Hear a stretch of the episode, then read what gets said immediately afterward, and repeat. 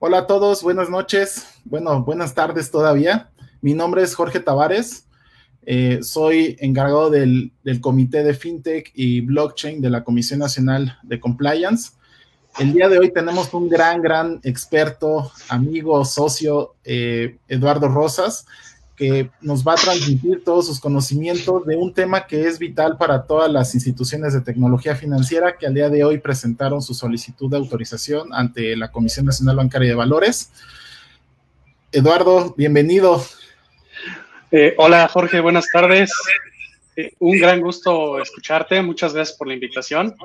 Y pues bueno, estamos aquí listos para, para presentar. Excelente. Bueno, pues primero que nada quiero eh, que sepan que Eduardo lleva muchísimos años en el sector financiero, que tiene una vasta, vasta experiencia. Y te pediría, Lalo, si nos puedes compartir un breve, breve resumen de, tu experiencia para que los que nos están viendo el día de hoy, pues te conozcan un poco más. Bueno, pues, eh, pues tratando de ser lo más breves posibles, eh, nuestra experiencia está totalmente enfocada al sector financiero. Es donde hemos estado trabajando pues, por más de 10 años ya.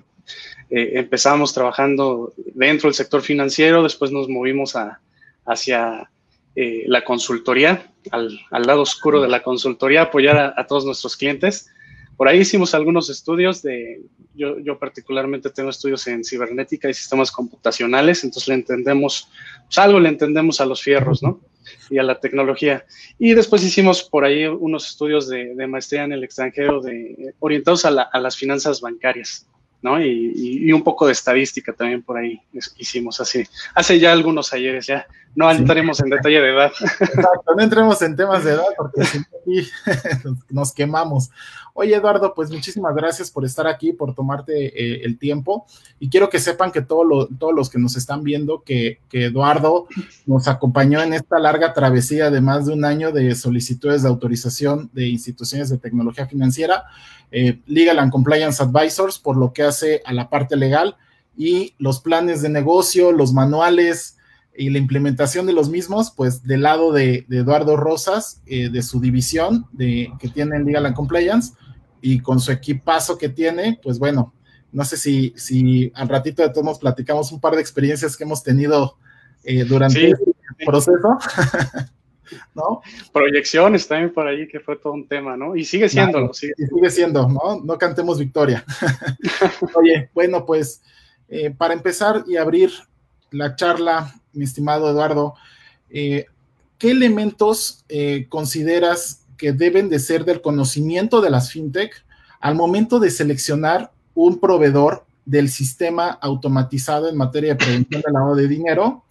Eh, y creo que es, algo que deben de conocer porque hay muchos proveedores de, este, de estos sistemas, ¿verdad? Entonces, no sé qué nos puedas comentar ahí. Sí, en efecto, la, la oferta la oferta y la demanda son muy grandes. Eh, en, efecto, hay muchos, muchos proveedores, tanto nacionales como internacionales, y hemos visto de todo en, estos, en estos caminos de las autorizaciones y, del sector regulado, financiero regulado en México, ¿no? Eh, mira, yo, te diría que, eh, pues, el primero de los elementos que, hay que considerar en cuanto a, a, tomar en cuenta un proveedor es el conocimiento de, del tema, ¿no? O sea, hay muchos desarrolladores que son, muchos son improvisados, o sea, empezaron la semana pasada, eh, tienen hambre, quieren vender, hambre en el buen sentido, eh, y, se animan a entrarle, ¿no? Pero este sector es un sector que, como tú bien sabes, se requiere de muchos años para poder empezar a, siquiera a, ofrecer algo de valor hacia tus clientes, ¿no? Entonces, sí, sí tener mucho cuidado con eso, ¿no? En la experiencia de los proveedores.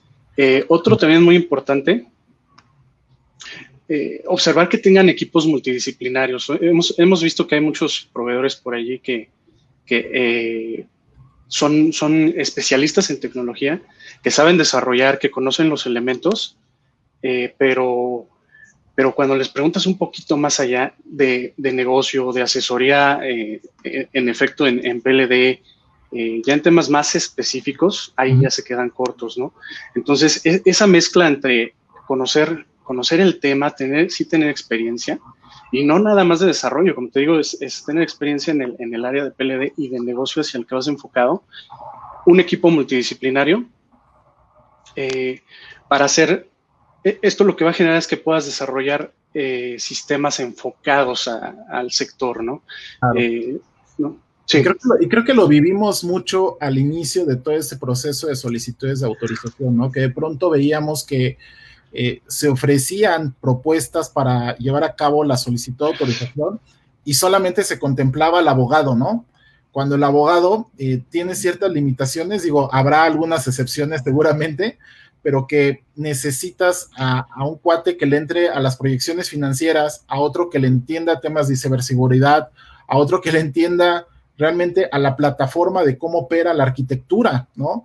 Y creo que, como bien dices, un equipo multidisciplinario es lo que realmente necesitan las fintech al momento de, trabajar un sistema de prevención del lado de dinero, porque la regulación va, a seguir cambiando.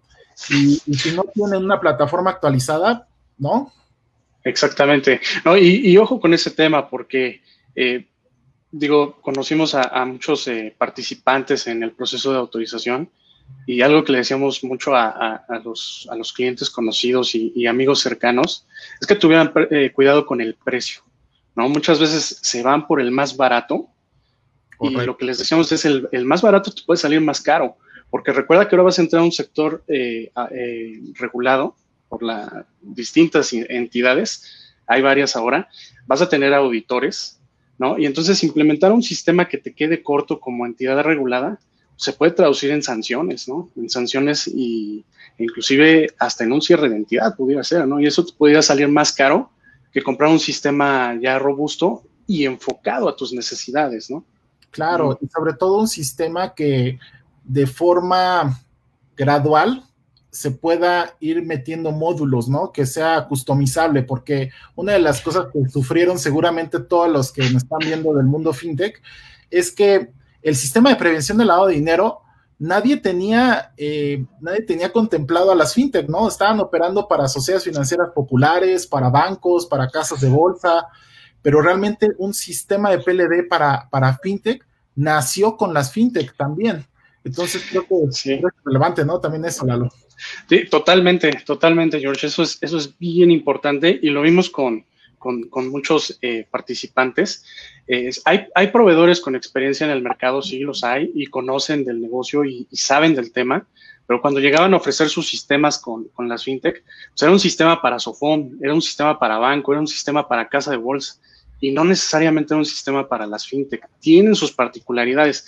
Eh, sí son sector financiero, pero no necesariamente operan igual, ¿no? Y sobre todo algunos casos que, que son ideas bastante divergentes, bastante innovadoras.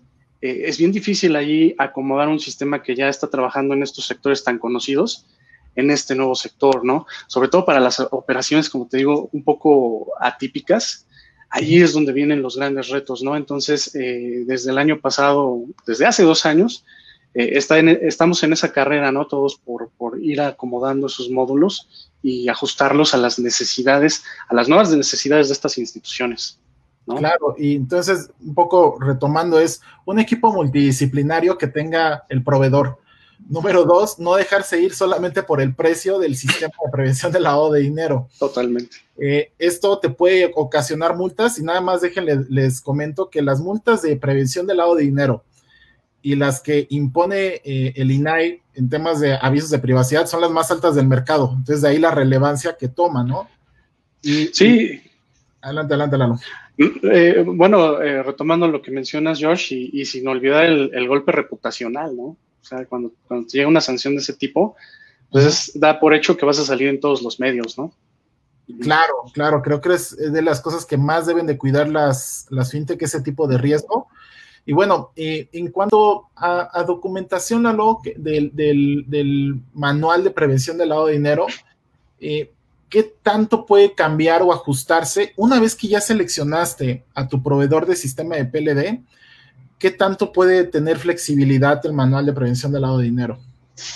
Fíjate, eso, eso va a depender mucho de quién haya sido tu, asesor al momento de elaborar ese manual, porque si se te elaboró un manual, digamos, un estándar, eh, no ajustado totalmente a tu operación y una vez que llega este sistema, pues empiezas a adecuar cosas, a desarrollarlas eh, para que trabajen conforme a tus necesidades de negocio, probablemente el cambio va a ser drástico, ¿no? Va a ser grande, ¿no? Eh, la forma en la que solicitas información de los clientes hemos visto que, hay, eh, en el proceso de alta pues puede ser muy diverso, ¿no? Por ahí veíamos quién, quién pide por etapas hasta llegar a la información completa. Hay quien decide pedirlo todo desde una entrada, desde un inicio, y todo eso se va transmitiendo hacia el, hacia el sistema de PLD. Esos elementos eh, sería bueno que se vieran reflejados en esa manera, en ese, en ese ir y venir de los procedimientos, los pasos a pasos, eh, para que se, se viera un, un, manual robusto y con suficiencia. Si, si al momento de implementar te das cuenta de que esos pasos a pasos que tienes que meter en tu, en tu manual eh, son muy diferentes a tu realidad, habrá que ajustar. Necesariamente vas a ajustar algo, eh, pero dependerá en gran medida eh, cómo se, se, haya pensado desde un inicio ese manual, ¿no? Claro. Lalo, y platícame un poquito ahora que has estado en, en el trabajo ya de implementación, porque bueno, primero fue toda esta locura, ¿no? De armar manuales conforme a la operación, como, como ya bien has comentado, pero después viene esta segunda etapa que fue el periodo de revisión por parte de, la comisión y fue ajustar algunos detalles eh, del sistema para que coincidiera con, el manual. ¿Tienes algunas experiencias que nos puedas contar o qué es lo primero que te enfocas en, en, tus trabajos cuando, cuando llegas con una fintech?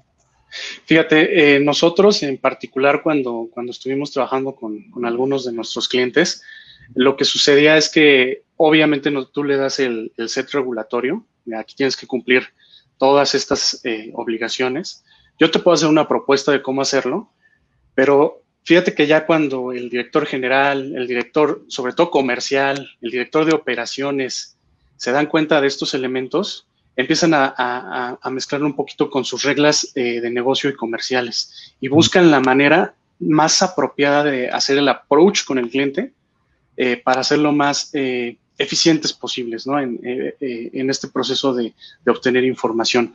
Lo mismo va a suceder en el proceso de, de actualización de esa información. Y entonces ahí es donde empiezan a haber ciertos ajustes. Y ojo, esto es bien importante. esta, esta actividad de, digamos, conocimiento de tu consultor con, con, el negocio en particular del que estés tratando, si, si en este caso tu consultor y tu proveedor de PLD adolecen de la experiencia necesaria, eh, esto no va a pasar. Entonces lo que, lo que vas a tener al final del día son, son manuales pues, muy generales que no representan necesariamente eh, lo que estás haciendo. O por otro lado, pues tener manuales demasiado cuadrados eh, y, que, y que no se ajustan a, un producto comercializado, ¿no? Claro, y sobre todo eh, yo creo que el gran reto, como bien comentas, es el enfoque basado en riesgo, ¿no? Porque una cosa es el enfoque basado en riesgo que tienes de los productos que operas como fintech y el otro es el enfoque basado en riesgo que tienes como entidad, ¿no? Y creo que eso es sumamente relevante identificarlo y, abordarlo de forma correcta en una matriz y, se va reflejada en el, manual, en su caso, ¿no? Sí, exactamente. Y bueno, en ese, en ese tema del enfoque basado en riesgos, que es una metodología estadística para efectivamente eh, conocer tú como entidad, pues qué tan propenso eres a tener controles y riesgos en materia de, lavado de dinero, es una autocalificación. Hay muchos sistemas también en el mercado que ya incluyen ese, digamos, layout ¿no? de enfoque basado en riesgos. Eh, el tema no es tanto el layout, el layout, de hecho hay por ahí una, guía bastante completa publicada por la autoridad. Eh, no es tanto eso, ¿no? Sino, sino elaborarlo, porque tienes que hacer investigación, son investigaciones robustas, sí salen documentos pues te estoy hablando de más de 150 hojas de pura investigación para sustentar el fundamento de cada una de tus variables, ¿no? Tanto de riesgo como de controles como de riesgo inherente, para llegar a esa calificación final, tanto de lavado de dinero como de financiamiento al terrorismo, ¿no? Claro, y que esas calificaciones al final del día es lo que te van a asignar el grado de riesgo por cliente, ¿no? Entonces, de pronto, si, si no se hacen estudios adecuados de tu modelo de negocio, de cómo lo implementas, cómo lo llevas a cabo y el impacto que tiene su uso, pues realmente vas a tener una, matriz de riesgo que te, puede ocasionar dos cosas, ¿no? Que te, que te alertas del sistema de, forma tremenda y locura que te mande mil alertas, a que también del otro lado, ¿no? Que de pronto no te, no te arroje alertas el sistema, ¿no? Ah, sí, no, y, tienes ahí un riesgo muy grande. Sí, en efecto, la, metodología de, calificación de grado de riesgo cliente con la del EBR deben de ir eh, alineadas de la mano. O sea, no puedes decir por un lado que ciertas entidades son de grado de riesgo alto y por el otro decir que son de grado de riesgo bajo, ¿no? Tienen que estar eh, digamos, eh, caminando a la par, no ser similares, porque los estudios pues, se fundamentan en, las mismas eh, razones. ¿No? Entonces, por ese lado, eh, ese doble complejidad, porque si, por, una parte te enfocas mucho en todo tu riesgo, pero dejas de ver la parte de grado de riesgo cliente, puede pasar eso que mencionas. Vas a tener un chorro de hits y pobre del oficial de cumplimiento, porque ahí te encargo, ¿no? Que estar revisando miles de, clientes al mes, ¿no? Entonces, tampoco se trata de eso, ¿no? Exactamente. Y, también, ahorita que comentaste, pobre el oficial de cumplimiento, pues también verificar que el sistema tenga sus, sus listas actualizadas, ¿no? Sí, ese también es un tema. Eh, de hecho, es parte de las auditorías que se realizan. Comúnmente sacan eh, cadenas similares a las que tú vas a, encontrar en esas listas y lo que se evalúa es, por ejemplo, ese, ese porcentaje de proximidad, eh, que no se te vaya a ir algo ¿no? Que, te lo alerte y que sea configurable, ¿no? O sea, eh, además de tener las listas y que sí hay distintos proveedores, sí hay N cantidad de listas, hay, hay este, bastantes, hay mínimas que te pide la propia regulación. También tienes que darte cuenta un poquito, fijarte un poco en los elementos de, cómo va a estar eh, ese sistema, buscando las cadenas eh, esa, esa, similitud con esas listas. Y eso no es algo trivial, porque ya cuando estás hablando de, déjate miles, en el orden de los cientos de clientes, si ese algoritmo no está bien hecho, el proceso se puede quedar toda la noche y no termina, ¿no? Entonces, tiene que pensar bastante bien. Y bueno, para los que eh, son un poquito ajenos al tema de prevención del lavado de dinero, las listas negras, como se les, se les conoce, son aquellas que juntan los nombres de todos los, los terroristas, de quien lavan dinero o de los que tienen alguna, pues algún problema con, con, con, un, una autoridad financiera y se quedan ahí y piden que todos los sistemas de PLD los tengan identificados para que no entren dentro de tu entidad a lavar dinero, ¿no? Exactamente. Y, creo que eh, parte... de, hecho, si me, si me permites agregar un poquito más de eso, dentro de estas listas negras hay, hay eh, algo que se considera como eh, los PEPs. No son negras como tal, se, se, podría, se les pudiera llamar listas bloqueantes, o, de llamada de atención, no es necesariamente gente que está en el mercado ilícito o ah, que haya cometido algo ilícito, las personas políticamente expuestas, ¿no?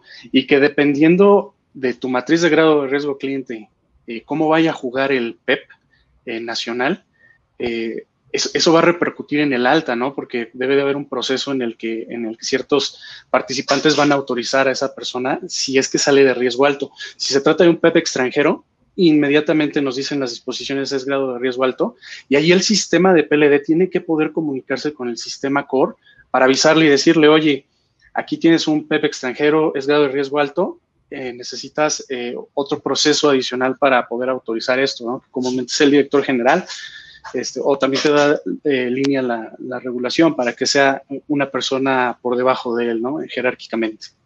Oye, Lalo, y justo acabas de tomar un tema súper relevante para todas las fintech, eh, entendiendo que el proveedor de PLD es alguien que se conecta al corazón de la entidad, al core, y, el core es donde se conectan sistemas de tesorería, de contabilidad, de, prevención de lavado de dinero.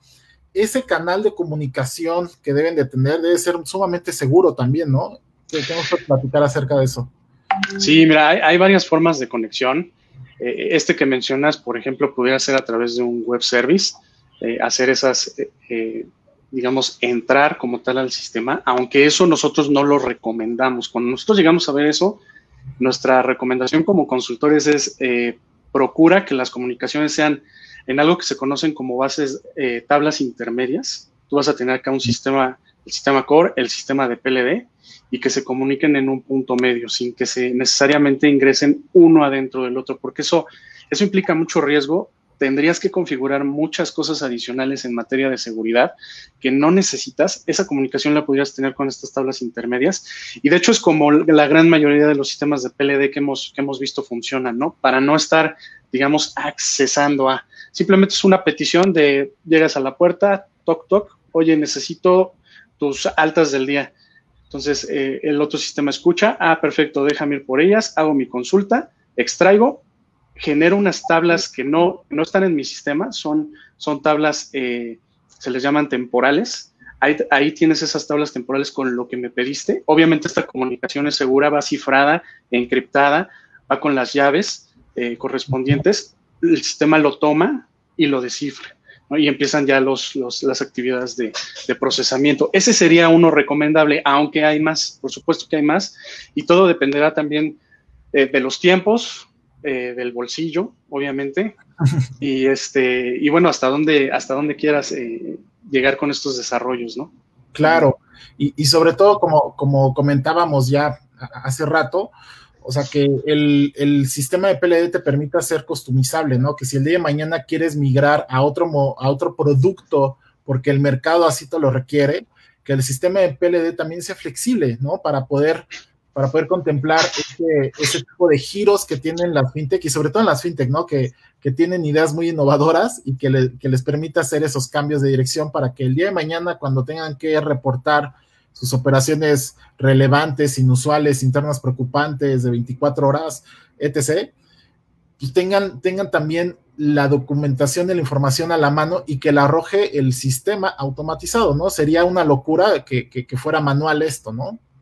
Sí, totalmente, totalmente. Ahí más bien el oficial de cumplimiento lo que tiene que hacer es aportar de su experiencia, de su conocimiento, para ayudar a, a mejorar esas configuraciones, ¿no? Hacerlas más exactas y a, eh, digamos, eh, hacerlas también más ágiles, ¿no? Porque si, si tú generas este, mucha información, también atrasas las altas de probables clientes o, o atrasas el negocio, ¿no? Que tampoco es algo que quieres. Claro, por supuesto. Oye, y, y esta relación del, del, oficial de cumplimiento con el, con el proveedor, en este caso quien da la consultoría para la implementación del sistema, eh, ¿cómo ves tú el papel del oficial de cumplimiento ahora en las fintech? Es, es un papel crucial, ¿no? Él, él es el, responsable directo de, de, de muchos elementos de, de, la configuración, de las matrices. Él es el que las va a estar eh, trabajando y haciendo uso de todo, de todo ese desarrollo e implementación, ¿no? Entonces, él tiene que estar allí. En nuestro caso, te platico, ¿no? Eh, muchos de los procesos estaba el oficial de cumplimiento recién llegando o, eh, se estaba apenas incorporando al negocio. Era necesario sentarnos con él y, llegar a los acuerdos para aterrizarlo a las documentaciones, a los requerimientos funcionales de, los sistemas, sentarnos con los proveedores y platicar, ¿no? Porque al final del día, eh, cuando, cuando llegan las auditorías, el auditor no pregunta por el consultor, sino va a pre preguntar por los responsables de la entidad, ¿no? Entonces es crucial que esté en el proceso. Y sumergirse realmente, ¿no? Como bien dices, cuando llega la auditoría, no va a preguntarle al proveedor, le va a preguntar al oficial de cumplimiento y él es el que debe de tener toda la comunicación con el proveedor para que pueda contestar toda la auditoría. Oye, Lalo, y, y un poquito ya cambiándonos hacia el otro tema de, del día de hoy que, que, tenemos contemplado para todos los que nos están viendo. Por favor, si tienen alguna duda, pregunta, váyanos escribiendo en el chat que tenemos para ustedes. Y, y de, del otro tema, me gustaría que, que empecemos sobre la, las metodologías de control interno, ¿no? Eh, ¿Qué sugieres para, para, implementar como metodología de control interno en, la, en las fintech? Mira, eh, ese, ese tema ha sido eh, desde entrada, digo, es, normal, es un sector que está apenas siendo regulado. Eh, nos pasó hace unos años con los bancos, nos pasó hace no tantos años con las casas de bolsa, nos está pasando con, con los intermediarios financieros eh, y ahora nos está pasando también con las fintech, ¿no? Antes de, de, de decidir qué metodología vas a implementar para tu sistema de control interno, eh, nos decían muchos de los, de los eh, directores generales o, o, responsables en materia regulatoria dentro de las fintech, oye, ¿y qué es eso, no? ¿Con qué se come? Eh, ¿Es un sistema, hay un proveedor? ¿No? Entonces, eh, de entrada, eh, conocer bien esa definición, ¿no? Que se trata de, de, de velar por, conocer tus riesgos, no nada más en materia de PLD, sino de toda la entidad, evaluar los controles asociados y esos controles deben de velar porque los objetivos de tu negocio se, se cumplan, ¿no? Entre ellos, además de los objetivos obviamente monetarios de utilidad, los objetivos de, atención de cliente, de operación, etcétera, también tienes objetivos regulatorios ahora que ya eres regulado, ¿no? Pues tu objetivo es estar totalmente apegado a la regulación y por eso va a velar el control interno, por identificar los riesgos donde no puedas cumplir alguno de tus objetivos como negocio. Eh, en caso de no haber un, un control asociado, implementarlo y después estarlo evaluando constantemente, ¿no? Ahora, eso en la teoría, así como lo dije, pues suena muy fácil, muy bonito, eh, pero no es tan sencillo, ¿no? Porque pues, las entidades son complejas, las entidades son, son eh, personalidades, hay, hay, de todo tipo, y entonces lo mejor para poder identificar riesgos, asociar controles y observar resultados es tomar una metodología ya probada. Y nosotros en la experiencia hemos visto que COSO 2013 funciona muy bien. COSO 2013, además de ser, es muy práctico, o sea, COSO tú lo puedes llevar de básicamente a cualquier industria. Está pensado para, para, para ser así. Es fácil de entender. Eso quiere decir que el control interno lo puede llevar a cabo desde el Consejo de Administración, desde los órganos de gobierno, desde el director general, hasta los becarios que recién entraron, ¿no? Es, muy fácil de digerir. Entonces, nuestra recomendación en, en, ese tema siempre ha sido, y desde hace ya más de 10 años, eh, utilizar COSO, ¿no? El COSO existe desde los 80, hay una versión que es la 2013 que a nuestro parecer es, es una versión bastante amigable, eh, que se adecua muy bien a las necesidades del sector financiero y que, y que puede ayudar mucho a las entidades a, cumplir con los elementos que se pidieron tanto en la guía de autorización, muy particulares, eh, como a través de, de, las leyes y disposiciones y circulares que, que están publicadas, ¿no? Y sobre todo este tema de control interno, como bien comenta, las fintech estaban desreguladas, ¿no? Y el momento de decirle, oye, tienes que analizar ahora todo el cúmulo de riesgos que puedes tener dentro de la entidad y debes de tener un área encargada para que las identifique y verificar que todas y cada una de esas áreas estén reportando en tiempo y forma las obligaciones que tienen con la autoridad, es, es un shock tremendo, ¿no? Entonces, imponerles una metodología que sea amigable, creo que es la clave para que lo adopten más fácil dentro de la institución, ¿no? Sí, y mira, eh, en nuestra experiencia, digo, es, muy nuevo ahora con FinTech, en instituciones que ya llevan tiempo y camino recorrido implementando este control interno. Lamentablemente, cuando se lo toman en serio, es cuando ya les pasó algo serio, ¿no? Cuando un riesgo grave que tiene impacto material, o sea, arriba del 2% de su utilidad, o sea, ya te pegó en la cartera duro, o ya te pegó reputacionalmente porque ya te hicieron un periódico, o ya te llegó una sanción durísima, es allí cuando realmente las, las instituciones eh, recapacitan y dicen, oye, necesitamos eh, velar por estos riesgos, que no se vuelvan a, suscitar porque son en verdad eh, riesgos grandes, ¿no? Entonces, la recomendación aquí es no, no esperar a que eso suceda, ¿no? O sea, hay, hay que ver a los otros sectores como ya han madurado el control interno, tomar esas sanas prácticas e implementarlas de este lado, ¿no? Entonces, nuestra recomendación totalmente es, es darle seriedad al control interno eh, y créanme, se van a quitar de muchos dolores de cabeza eh, de que de tipo utilidad, de tipo negocio, de tipo objetivos de, negocio y de tipo regulatorio, tipo financiero, ¿no? O sea, es, eh, es, amplio el espectro. Y yo creo que la, la, pregunta del millón y que muchas fintechs se hacen es cómo asigno a una persona, a un equipo para implementar el control interno y sobre todo qué perfil debería de contar esta persona para que sea, para que sea efectivo, para que sea rápido y lo puedas, lo puedas ya empezar a operar desde, pues desde que tomen la decisión y, tengan el manual y en ese manual cada quien va asignando sus tareas, pero ¿qué perfil consideras que debe tener esta persona? O bueno, grupo. Sí, bueno, eh, de entrada, eh, en efecto, como dices, es un, es un grupo porque el control interno eh, en realidad, la responsabilidad del control interno es del director general. Pero pues todos sabemos que el director general eh, pues es una persona pues, muy ocupada, tiene muchas actividades, entonces él lo que hace es delegar esa responsabilidad a un responsable de control interno. Ahora, eso no quiere decir que él sea el que se va a encargar de implementar todo y de hacer todo y de ejecutar todos los controles, porque pues, no, no le daría la vida ni aunque fuera un superhéroe, ¿no?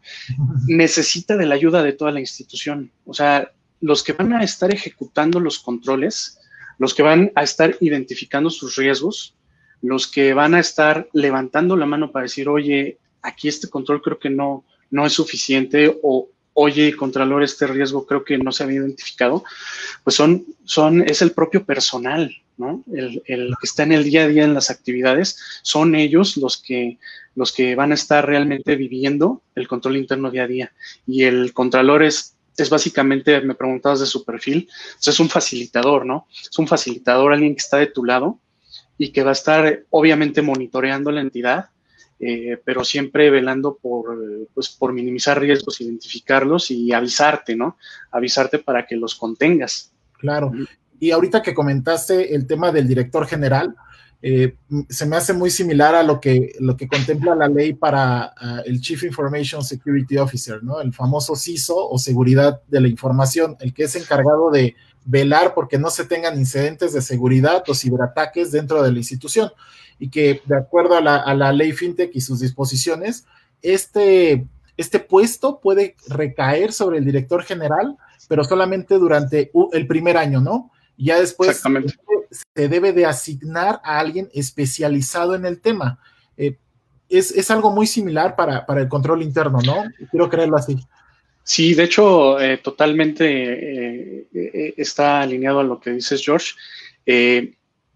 Se pudiera ver el, el, CISO como el Contralor Especializado de Tecnología, ¿no? Eh, muchas veces, y, y, y, qué bueno que lo sacas, nos preguntan en las áreas de tecnología, ahora que hemos estado implementando la práctica tanto de control interno como de seguridad de la información, nos, dice, nos dicen en las áreas de tecnología, oye, pero es que yo ya tengo mi seguridad de la información, yo ya yo ya monitoreo que mis desarrollos se apeguen a políticas, yo ya monitoreo mis vulnerabilidades, eh, al inicio del día reviso mis logs, al final del día, etcétera, etcétera, ¿no? Eh, sí, pero allí está bien que lo hagas, eh, tú, director de tecnología, eh, pero se necesita de un tercero independiente, ¿no? Para evitar el conflicto de interés de ser el maker checker. O sea, yo ejecuto, yo hago la tecnología, yo, yo implemento los fierros y yo me reviso solito, ¿no? Entonces, e, eso es precisamente lo que no debe de suceder. Debe de, de haber un, un, tercero independiente que revise en este caso la, la, tecnología, que sí, en efecto, el CISO pudiera verse como el contralor de, de la tecnología.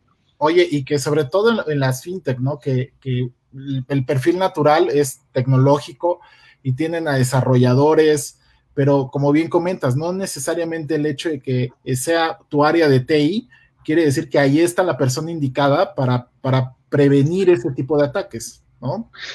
Sí, eh, en efecto, en efecto, ¿no? Y, y, mira, nosotros que hemos estado revisando en general el sector financiero, hemos, hemos recorrido pues, pues ya gran trecho con distintas instituciones. Eh, te sorprendería ver que hay gente, tecnólogos, que en verdad son buenísimos, son, gurús en lo que hacen, eh, pero, la práctica de seguridad eh, pues es, baja, ¿no? Entonces, sí, es, bien importante tener un tercero independiente que es, esté enfocado en esa práctica y sobre todo en el tema fintech, que estás totalmente enfocado a la tecnología, es crucial, ¿no? Es, es una posición crucial. Claro.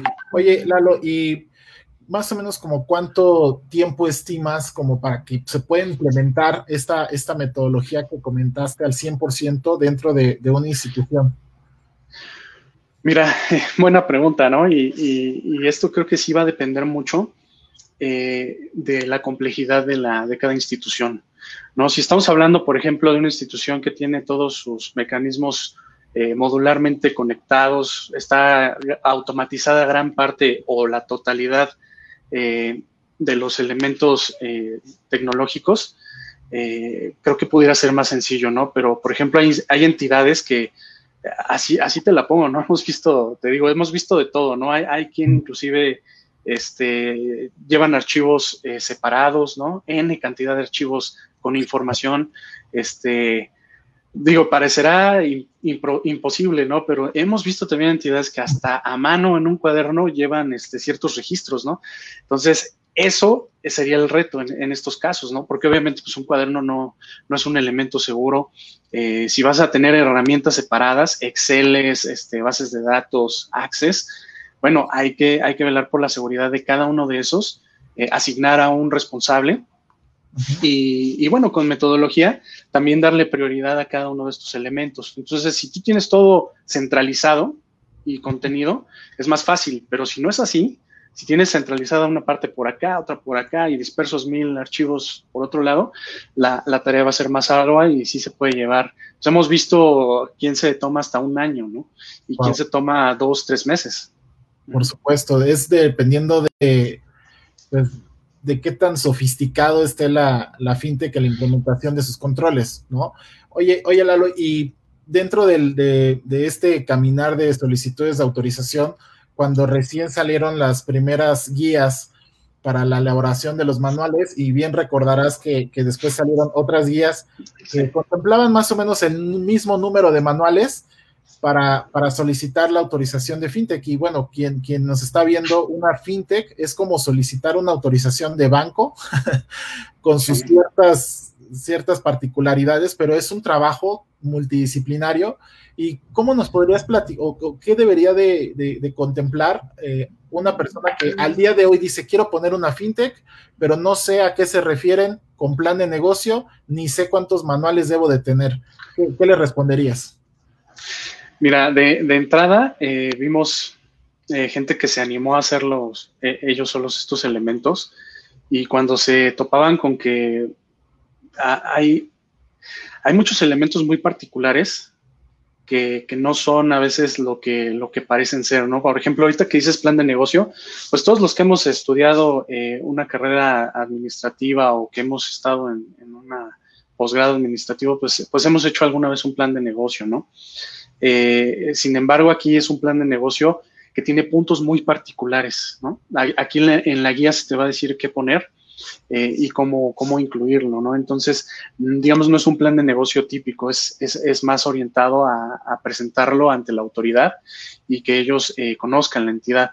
Es, es, otro, digamos, objetivo el, el que vas a ver aquí.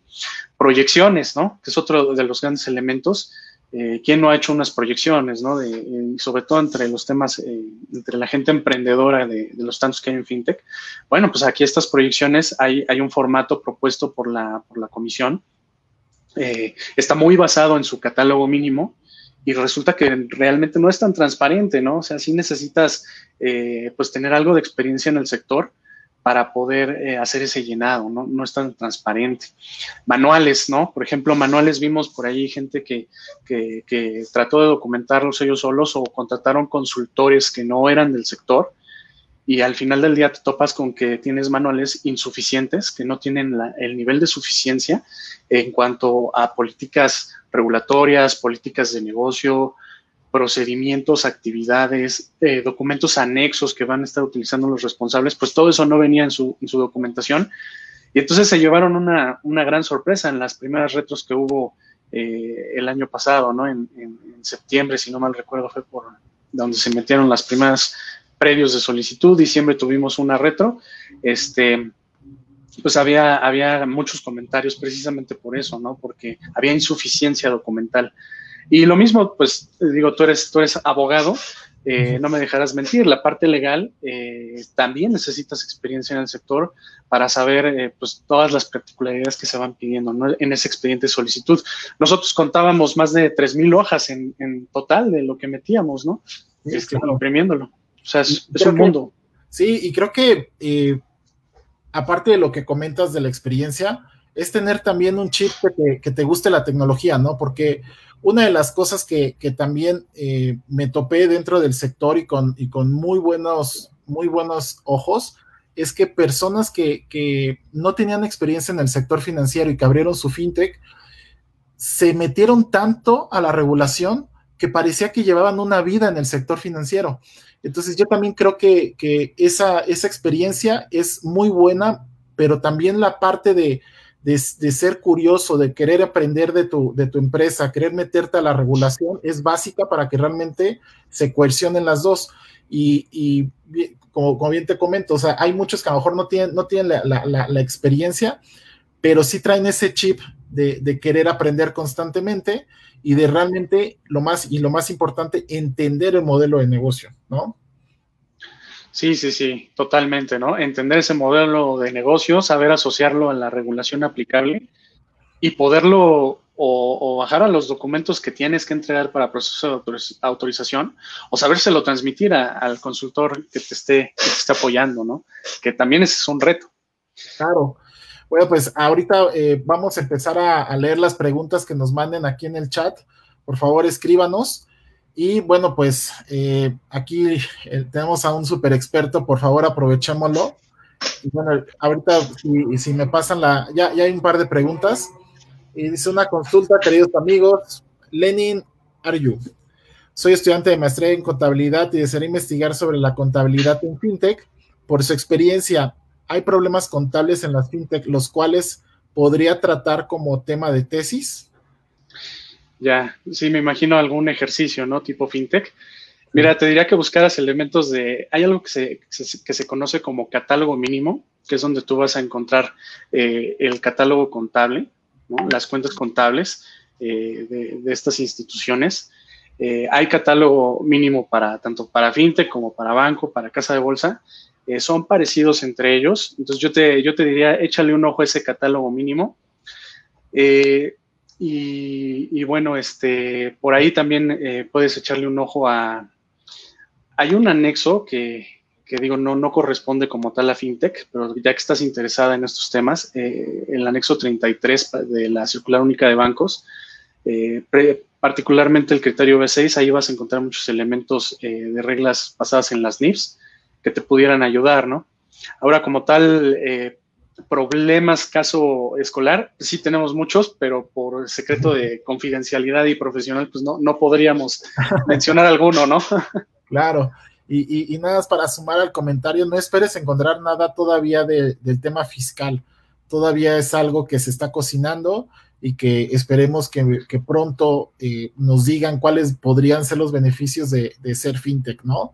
Y bueno, si, me pasa por acá la, otra pregunta, Darío, a Edgar Bolaños, muchas gracias Edgar, te mandamos un saludo. Dice, cada fintech en su, en su metodología midió su riesgo. Eh, la NR 2016 no contempla el riesgo de estas instituciones conforme a su experiencia en el medio, ¿qué grado de riesgo le asignarían al sector? Sí, de hecho, por ahí ya está por publicarse la NR 2019, eh, está ya por salir. Eh, bueno, pues habrá que echarle un ojo a estas. Eh, sí, le están poniendo un poco elevado, pero bueno, está, está basado en estadística, en números reales. Y, bueno, hay que esperar a que se publiquen para ver si es el resultado que, se acaba de entregar, ¿no? Claro, y sobre todo yo diría que, también se fijen en lo que actualmente hay de organismos eh, que son, que no tienen fin de lucro y que están agremiando a las fintech y que las están enfocando por sector. Y creo que valdría la pena pedir esa información a esas asociaciones, porque yo creo que de ahí puedes sacar un buen contenido para, para el análisis, ¿no? Y hola Sandra, Sandra Jarquín, qué gusto. Dice, en las fintech, los, los partícipes también son susceptibles de ser víctimas de robo de identidad, pregunta Sandra Jarquín. Pues sí, de hecho, cualquier eh, sistema que, salga a la red y, que se publiquen los datos y la información es susceptible de, ¿no? Y precisamente por eso la, el tema de seguridad de la información eh, y de protección de datos, que también les es aplicable, es tan robusto, ¿no? Y, extensivo a ellas, ¿no? Entonces hay que echarle un ojo a eso. Y, también ah, dependiendo de los factores de autenticación que tenga la fintech, ¿no? Porque no es lo mismo un factor de autenticación de biométricos, en donde en la escala es el, es el más alto y pues ya es el iris, la voz, la huella digital, a un factor de autenticación que solamente son preguntas de seguridad, como cuando hablas al, al call center, ¿no?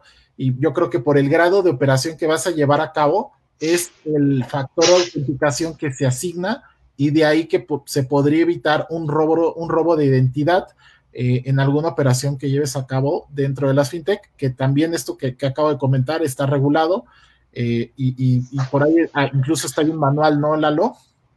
Sí, hay, un manual de seguridad de la información que incluye elementos, eh, digamos, de controles. Ahora que mencionamos el control interno, precisamente para, evitar esto, o, bueno, no evitarlo porque los riesgos no se, no se eliminan, eso, esto es imposible. La única manera de no tener el riesgo es, dejando de operar, cerrando la puerta. sí, pero lo puedes minimizar, ¿no? Entonces, por ejemplo, allí te pide la regulación que, bueno, las, las contraseñas, eh, te pide un segundo factor de autenticación dependiendo de ciertas actividades, ¿no? Sobre todo para la salida de los recursos hacia las cuentas particulares. Eh, te, va a pedir otro factor de autenticación, ¿no? Y, bueno, entre, entre las distintas eh, fintechs, si tú te conectas a, sus portales, pues puedes ver que hay ideas bastante creativas, ¿no? Para precisamente controlar ese riesgo, ¿no? Claro, claro, Lalo.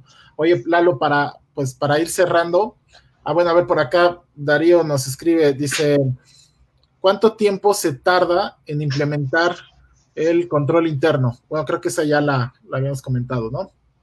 Eh, de, de, PLD y de, seguridad, pero de control interno, este, eh, mira, si, se utiliza un, marco estilo COSO en una fintech típica, crowdfunding o, fondos de pago electrónico, eh, yo te diría que sí es, es un tema de, también depende de su complejidad en cuanto a procesos, de su complejidad de tecnología, pero sí se puede llevar entre, entre tres y seis meses, ¿no? Eh, hacer una buena implementación. Ahora, eso nada más es implementarlo. Hay que acordarnos que el control interno, eh, uno de los pilares en el caso de COS 2013 es, es, el monitoreo.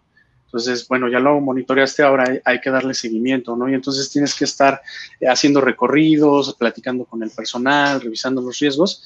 Y esos son planes de un año, ¿no? El contralor comúnmente hace un plan, un plan de trabajo, es un plan de trabajo anual y en el que va haciendo sus anotaciones, revisando las, los elementos más cruciales según su criterio o, la instrucción que haya recibido de Dirección General y actualizando las, una, un elemento bien importante que son las famosas matrices de riesgos y controles, ¿no? Y eso sí es una chamba, bueno, yo, yo estimo que en una fintech eh, mediana grande, el, el, tiempo que te va a llevar a actualizar eso puede ser de un año para arriba, ¿no? Ya de trabajo arduo, ¿no? Y por acá nos pregunta Mónica Martínez, ¿qué tan complejo es ser oficial de cumplimiento? bueno, pues eh, eh, de entrada hay que pasar un examen de certificación de la comisión, eh, un examen que, es, difícil, ¿no? conocemos gente que lleva años en el sector y, lo pasó hasta el segundo o tercer intento, a pesar de que tenían toda la experiencia, porque si es un examen que, que tienes que estudiar arduamente, y ese es el, primer filtro, digamos, ¿no? Que, tengas esa base de conocimientos y esa certificación. Y después te diría, eh, bueno, pues si tienes que ser una persona bastante creativa, eh, pensar y analizar, ser estructurada eh, y, saber cómo procesar información, ¿no? Entonces, si, lo pusiéramos en una escala del 1 al 10, pues yo te diría que está entre, entre el 8 y el 9, tal vez, ¿no?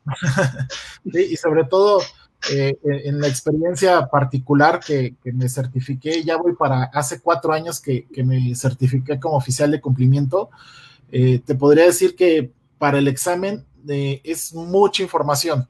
O sea, deja, deja un poco la complejidad de la misma, sino que es mucha información y lo que pasa es que muchos también se confían y como si fuera examen de, de universidad, dos días antes y la verdad es que en dos días antes no te da tiempo ni siquiera de, leer la mitad de la información para el examen de oficial de cumplimiento.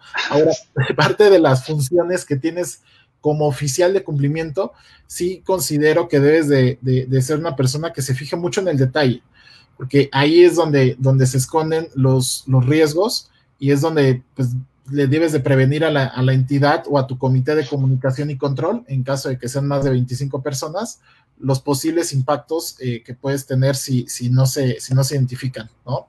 Oye, Lalo, y bueno, por acá, eh, Roberto Ponce Montemayor dice, en su opinión, las disposiciones de carácter general para las fintech promueve o inhibe la creación de una institución de tecnología financiera. Bueno, pues es una excelente pregunta y ese ha sido un debate en general de la regulación local con con cualquier sector financiero regulado, ¿no? Bancos, casas de bolsa. Eh, mira, realmente no hay números reales eh, que podamos eh, analizar para conocer esto. Lo que sí te puedo decir es, por ejemplo, de, otros sectores en los que hemos visto que la regulación se ha fortalecido, eh, por ejemplo, en su momento con las OFOMES no reguladas y, bueno, mm, que sean no reguladas no quiere decir que no haya regulación, sino que la regulación es, en comparación con otros sectores, un poco más laxa, ¿no? Y las OFOMES reguladas. En ese caso, cuando, cuando la, comisión eh, Conducef empezó a aplicarle ciertas reglas, eh, lo que ofrecieron fue seguridad a sus clientes. Entonces, muchos, muchos eh, particulares, clientes nuestros, nos decían, oye, fíjate que la regulación en cierto sentido nos sentó bien porque eh, le gustó a nuestros clientes, les da certeza de quiénes somos, les habla de nuestro profesionalismo. Y yo te diría que eso es un poco de lo que se espera en el sector financiero local, ¿no? en cuanto a fintech.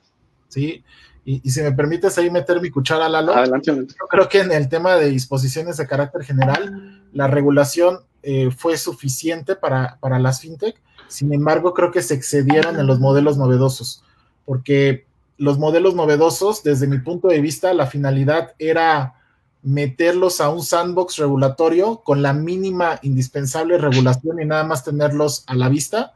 Eh, y sin embargo, eso no ocurrió, sino que se, piden muchos requisitos y, creo que se perdió ahí un poco el tema de la innovación de, de empresas que estaban haciendo cosas disruptivas, ¿no?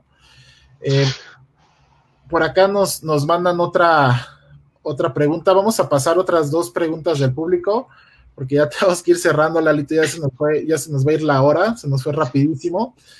Pero bueno, eh, preguntan por acá, eh, un saludo para Víctor Salinas. Dice, ¿qué tal va la apertura del Open Banking en México?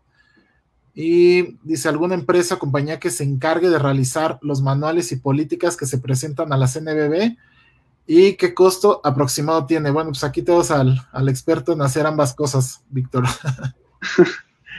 bueno, allí, eh, eh, miran, algo también que hemos visto mucho en el sector es que muchos consultores intentan vender los manuales como si fueran pan caliente, ¿no? Ah, mira, ya están aquí cinco bolillos y a 50 centavos la pieza. es un grave error porque lo que te están vendiendo son copy-paste. Aquí lo primero que hay que hacer es una cotización, hay que entender cuál es tu negocio, eh, cuál es tu idea, eh, si tienes algún avance, porque muchos ya han trabajado, ya no, no empiezas de cero, y entonces se hace una cotización eh, y, te platico un poquito cómo, cómo se hace en los despachos, pues los más profesionales, ¿no? Tú, tú vas a tener una, una cotización a nivel hora, por hora, por hora hombre, y dependiendo de qué eh, tipo de consultor te vaya a dar ese servicio. Si estamos hablando, por ejemplo, de un manual de la seguridad de la información, pues vamos, vamos a necesitar de un, consultor eh, que sea un poco más senior, ¿no? de más años de experiencia. No puede ser alguien recién egresado. ¿no? Entonces, eh, allí dependiendo de qué tengas, qué, qué fierros tengas en tu institución, qué tan compleja sea tu operación, eh, serán las horas que esta persona tendrá que trabajar en tu manual. ¿Qué tanto hayas avanzado tú en tu documentación? Entonces te diría ahí, pues si has avanzado el 50% de esa documentación, pues la cotización que hubiera sido del 100, pues va a la, mitad, ¿no? Eh, si tu operación no es tan compleja, la, la, cotización de ese manual también se va a reducir, ¿no? Entonces, yo te diría más que el costo, pedir ese tipo de elementos a quien te haga eh, la cotización de, por manual, ¿no? Te tiene que explicar qué te va a hacer y cuánto se va a tardar. Porque esa es otra, ¿eh? Hay quien te, vende el manual y te dice, no, pues es que entre dos semanas y cuatro meses. No, pues entonces te está vendiendo eh, bolillos al aire, ¿no? Porque no te está cotizando por hora, no, no entiende lo que está haciendo. Y estos proyectos son eh, pero son puntuales, ¿no? Sobre todo los que, a los que nos tocó vivir el, año pasado, la entrega de expedientes, que, había una fecha específica, eran trabajos, pero de verdad eh, exactos, ¿no? al nivel de las centésimas de segundo, porque si no, no sales, ¿no? Claro, claro.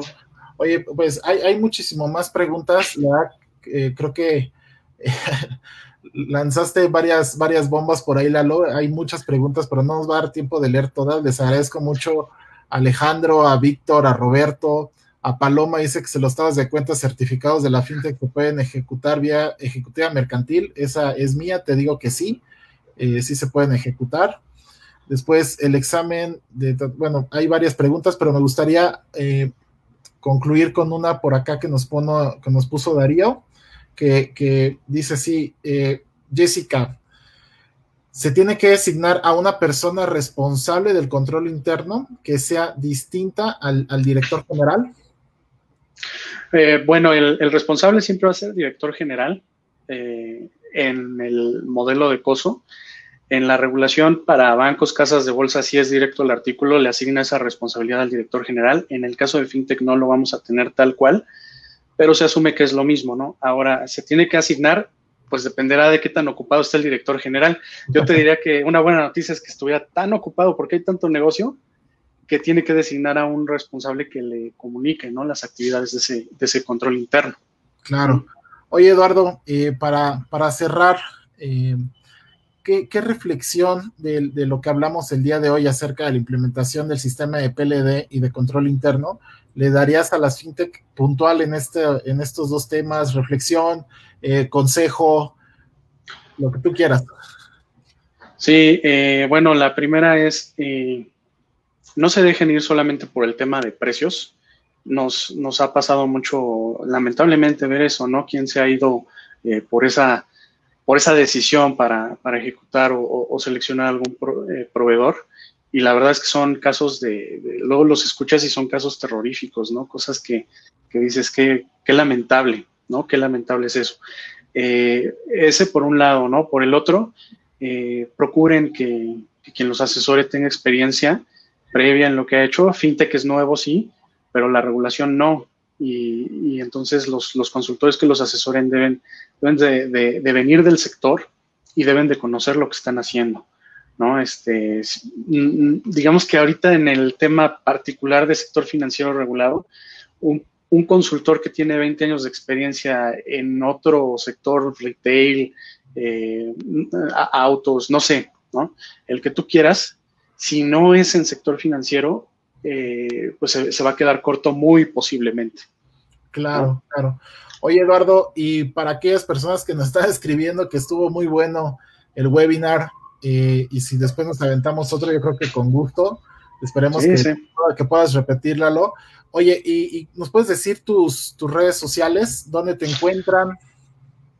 Sí, mira, si quieren les, les puedo pasar mi, correo.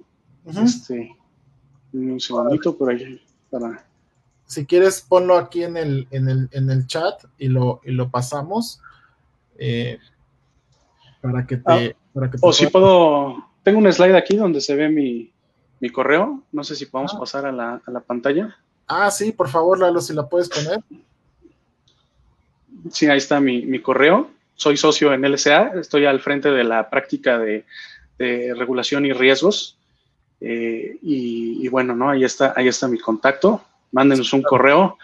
Eh, somos este súper rápidos en contestar, créanme, estamos eh, enajenados con el correo y con el WhatsApp para tema de clientes, entonces 24/7 ahí nos pueden encontrar. Oigan, y por cierto, nos, nos apasionó tanto la plática que olvidamos poner algunas láminas que Lalo nos había preparado para el día de hoy, pero no se preocupen, quien quiera las láminas que tenemos el día de hoy, que prácticamente fue lo que nos platicó, creo que es muchísimo más, más educativo eh, mándele un correo a Lalo a esa dirección para que le mande la, presentación y también en la, en la Comisión Nacional de Compliance la vamos a publicar para quien, quien la solicite.